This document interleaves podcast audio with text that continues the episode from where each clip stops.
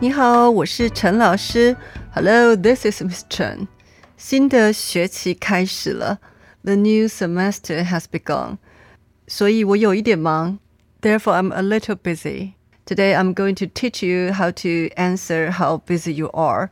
If someone asks you, 你忙不忙? which means are you busy or not? Or 你忙吗?你忙吗? Are you busy? and you have several ways to answer it. First, 我很忙.我很忙. Be careful, although this 很 means very, but depend on the tone. If I just say 我很忙,我很忙, in this case, 很 doesn't mean anything. It just means I'm busy. 我很忙,我很忙. If you want to emphasize you are really busy, then you can say 我很忙,我很忙. You need to emphasize this 很. If you want to say I'm a little busy, you can say 我有一点忙,我有一点忙.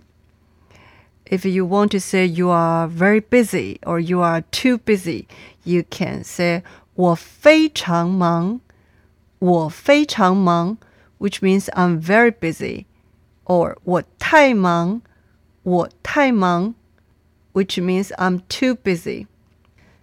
If you want to emphasize I'm extremely busy, then you can say 我忙得不得了, 我忙得不得了. If you are too busy and it make you feel you are dying, then you can say 我忙死了，我忙死了。死 means to die. 我忙死了，which means I'm so busy that I feel I'm dying. 我忙死了。If fortunately you are not busy, then you can answer 我不忙， 我不忙。I'm not busy. Or 我不太忙，我不太忙。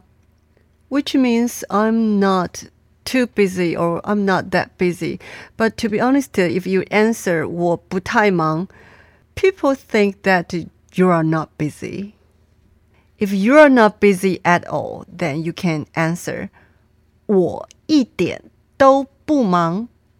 我一点 都不忙, which means I am not busy at all. Okay, I repeat all of that again. First, the question is, 你忙不忙?你忙不忙? Are you busy or not? 你忙吗?你忙吗? Which means, are you busy? You can answer, 我很忙. I'm busy or 我很忙. I'm very busy. 我有一点忙. I'm a little busy. 我非常忙，I'm very busy。我太忙，I'm too busy。我忙得不得了，I'm extremely busy。我忙死了，I'm so busy that I feel I'm dying。 我不忙，I'm not busy。我不太忙，I'm not too busy。我一点都不忙。I'm not busy at all. Now you might wonder when you can answer 我忙 without 很. Usually, when you try to emphasize your situation is busy, then you answer 我忙. For example, if someone asks you, 真的吗? Really? 你忙吗? Are you busy? then you can answer 我忙啊，我忙啊，我真的忙。I'm busy. I'm busy. I'm really busy. In this case, we answer 我忙，我忙啊。I'm busy. You try to emphasize your situation is busy. Okay, I hope you can practice by yourself. 你忙不忙？你忙吗？ Hope you know how to answer it. See you next time. 我们下次见喽。